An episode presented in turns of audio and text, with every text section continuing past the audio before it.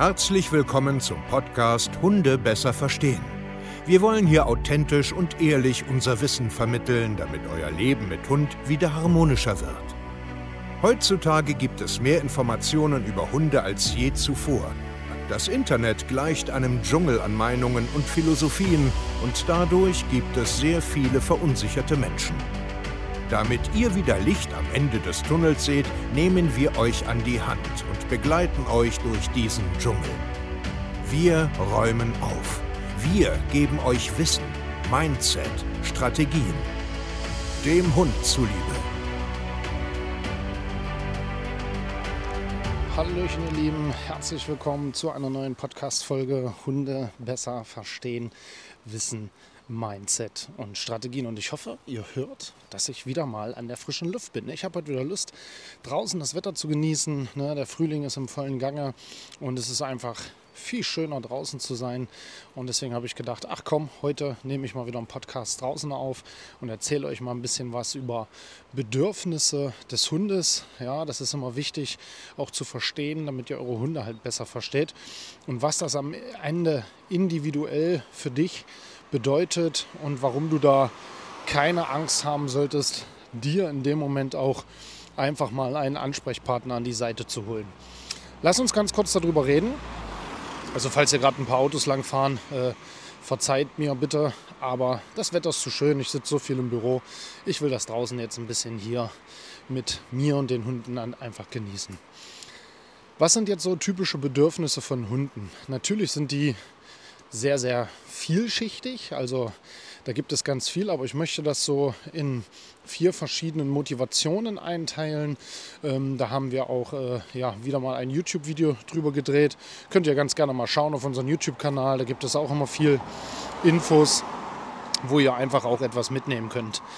Lass uns das einfach in vier Motivationen unterteilen. Es gibt die sogenannte jagdliche Motivation. Also das ist der Hund, der sehr viel äh, mit Jagen zu tun hat, also der das ganz einfach sehr, sehr gerne macht. Dann haben wir die ähm, Sexualmotivation, also das bedeutet, dass man sich halt stark fürs andere Geschlecht interessiert. Dann haben wir die territoriale Motivation, also das bedeutet, ich habe viel Interesse daran, äh, meinen Raum, meine Individualdistanz, mein Heim, Haus, Garten, Spazierweg und so weiter äh, ja, zu beschützen äh, und diese Grenzen halt einfach ähm, ja, in Anspruch zu nehmen. Und dann haben wir zu guter Letzt noch die sogenannte soziale Motivation. Das bedeutet, mein Sozialpartner Mensch oder auch in einer Mehrhundehaltung ähm, der, also der andere Artgenosse sind da sehr, sehr wichtig und es geht um das große Wir-Gefühl und ähm, dass die Motivation da stark hinsteckt. Das sind grundsätzlich Bedürfnisse äh, so mancher Hunde oder Motivation. Also ich bringe das jetzt auch miteinander, weil klar, es gibt natürlich Grundbedürfnisse wie Schlaf, äh, Trinken, äh, Essen, äh, Sozialkontakt und so. Das meine ich jetzt aber so in diesem Sinne gar nicht. Ja, also wir brauchen uns ja nicht darüber unterhalten, dass der Hund jetzt irgendwie Sozialkontakt braucht, dass der was zu essen braucht, dass der Wasser braucht, dass der einen ruhigen Schlafplatz braucht, dass der Bewegung braucht. Das sind natürlich Grundbedürfnisse. Ich rede eher so von speziellen Bedürfnissen, die der Hund auch braucht, um glücklich zu sein. Also das heißt für dich, du musst jetzt wie immer erstmal verstehen, was hast du denn eigentlich für einen Hund vor dir. Okay? So, wenn du jetzt, wir nehmen jetzt mal ein Beispiel jagdlicher Hund. Ah, ich laufe gerade so an unserem Fluss lang, an der Bode. Das ist wunderschön. Ich liebe dieses Wasserrauschen, wollte ich nochmal gesagt haben. Das heißt, ähm, wenn du einen jagdlichen Hund hast oder auch einen Mix, einen Auslandshund, der zum Beispiel aus dem Süden Deutschlands kommt, ne, wo man viele so Podenkos, Windhunde und Co. Ja, oder was weiß ich, ein Setter, Beagle, Weimaraner und Co. Also einfach jagdlich ambitionierte Hunde hat, haben die natürlich Bedürfnisse, genau dieses jagdliche Grund. Äh, wie soll ich das nennen? Also diese, diese Gene, dieses, diesen innerlichen Antrieb, sich damit auseinanderzusetzen, wollen die natürlich auch irgendwie ähm, befriedigt haben. Dieses Bedürfnis muss auch irgendwie befriedigt werden. Und das musst du verstehen. Ja, das heißt, du musst dir irgendwann, wenn das Fundament sitzt, Gedanken darüber machen, wie du deinen Hund in dieser jagdlichen Sequenz einfach auch ein bisschen abholst. Wie das alles abläuft, was man da machen soll, in welcher Intention, ja, das ist dann nachher immer wieder individuell. Das ist genauso, wenn du Arbeitsrassen hast, dass die irgendeinen Job brauchen. Das ist, versteht ihr? Also Arbeitshunde, Jagdhunde, ähm, oder von mir aus jetzt auch Hütehunde, ist im, im, Grunde hormonell betrachtet äh, fast identisch, was da so im Körper abläuft, aber die brauchen das irgendwie. Und ihr müsst euch damit einfach auseinandersetzen. Das ist ganz, ganz, ganz wichtig. Nehmen wir als nächstes den territorialen Hund. Wir haben in Deutschland nun mal das Phänomen in den letzten Jahren, dass wir sehr, sehr viele Hunde aus dem Ausland bekommen. Ja? Und da haben wir halt ganz, ganz viel mit Herdenschutzhunden zu tun. Mixen da draus oder generell ich sage jetzt mal osteuropäische Hunde, die generell da auch ein bisschen andere Haltungsbedingungen haben, ähm, die einfach dieses Thema territorial einfach dolle mitbringen. Natürlich haben wir auch Hunde, die das mitbringen, ja, so wie der Rotti, der Boxer, der Dobermann. Auch die bringen alle so ein Stück weit territoriale Aspekte mit. Haus- und Hofhund, ja, kann man, kann man jetzt auch so ganz einfach sagen. Und die haben halt nun mal Bedürfnisse, dass sie genau das natürlich auch tun wollen es macht halt einfach keinen Sinn, einen Herdenschutzhund, ähm, sage ich jetzt mal, permanent zu verbieten, dass der aufpassen darf. Ja, das ist unzufrieden irgendwann für so einen Hund. Also es ist nicht gut.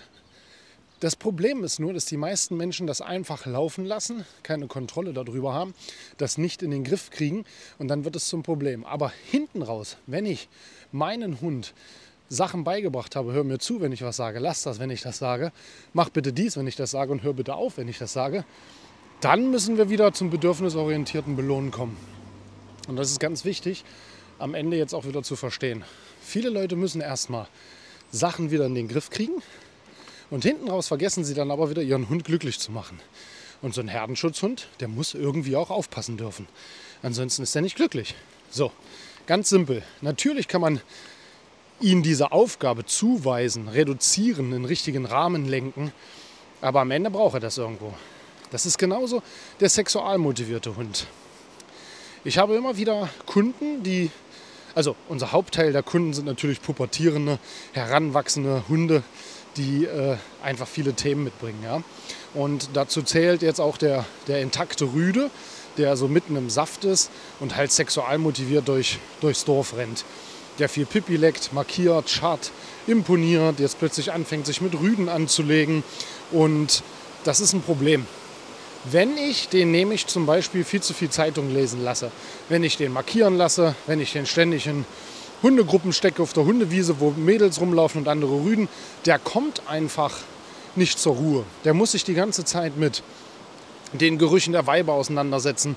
Der muss im Territorium ständig imponieren, weil andere Rüden da langlaufen. Wenn ich den ständig markieren lasse, pumpt er sich immer weiter auf. Das ist nun mal Realität. Ja? Ob das jetzt einer wahrhaben will oder nicht, es ist aber einfach so.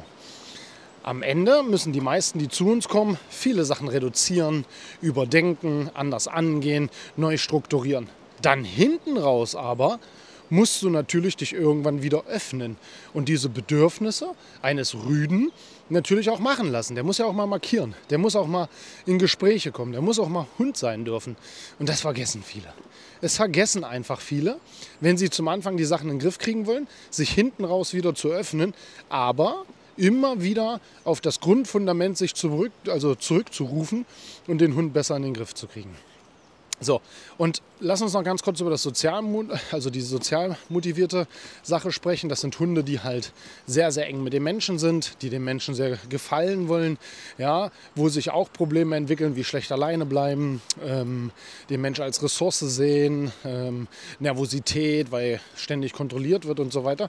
Und auch hier muss man natürlich eingreifen, sich ähm, wie soll ich das sagen, abnabeln, äh, Aufgaben abnehmen, das Alleine-Sein üben, äh, sich auch mit anderen Menschen und äh, Artgenossen auseinandersetzen und dem Hund sagen, ähm, jetzt lass mich einfach bitte in Ruhe. Also wir nennen das einfach grundsätzlich den Abnabelprozess.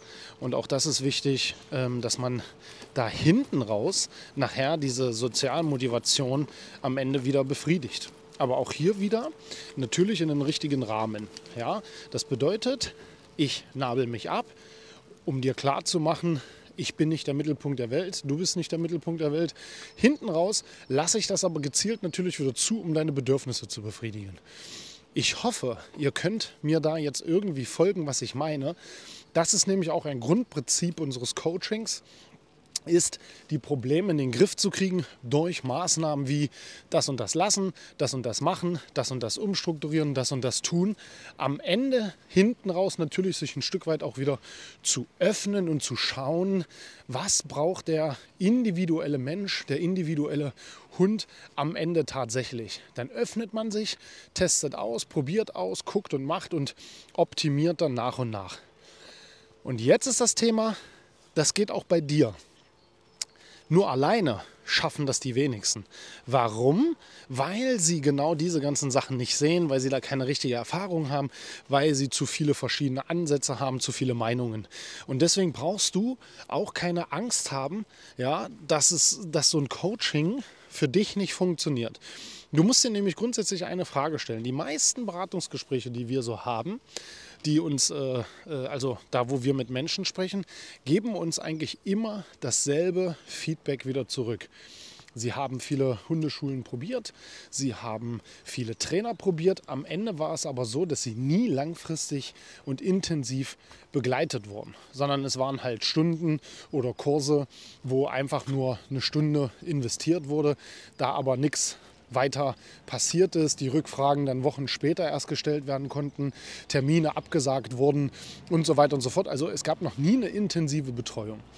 Deswegen sind wir hier ja auch ganz anders, weil wir genau das eben nicht wollen. Wir wollen dich an die Hand nehmen und mit dir gemeinsam lange einen Weg gehen und genau gucken, alles, was ich dir gerade erzählt habe, wie das in deinem Leben einfach ja, Bestand finden kann. Und darauf kannst du dich halt auch verlassen, solange wie du bereit bist, wirklich was in deinem Leben ändern zu wollen. Und das ist die einzigste Bereitschaft, die du brauchst. Ansonsten kannst du uns halt sehr, sehr gut vertrauen. Das ist ganz einfach so. Ich mache das so viele Jahre. Wir haben tausende Kunden, hunderte Feedbacks bekommen wir. Wir zeigen das überall, ob jetzt auf Eventfilm, auf Instagram-Stories jeden Tag, ja, auf äh, Interviews, die wir führen, ähm, Google-Rezension. Ähm, jetzt kommt auch bald was ganz Spannendes raus, aber das darf ich noch gar nicht sagen. Jetzt wäre es mir fast rausgerutscht. Ups. Ähm, über unsere 21-Tage-Challenge, der aufmerksame Hund.de. Ja, überall kriegen wir Feedback, dass genau diese Strategie sehr, sehr gut funktioniert und nachhaltig ist. Und genau das wollen wir. Und das Geile ist ja bei unserem Coaching, diese Nachhaltigkeit äh, garantieren wir dir, weil du einfach alles, was du von uns bekommst, ja, also das ganze Wissen, die ganzen Videoanleitungen, die ganzen Gespräche und so, hast du ja alles dein Leben lang. Das darfst du ja halt nie vergessen. Deswegen scheu dich nicht, vertrau uns einfach mal, ja, lass dich nicht durcheinander bringen von anderen. Wir sind anders. www.hundetrainer-stevekeier.de und ich freue mich auf unseren nächsten Podcast. Macht's gut und ciao.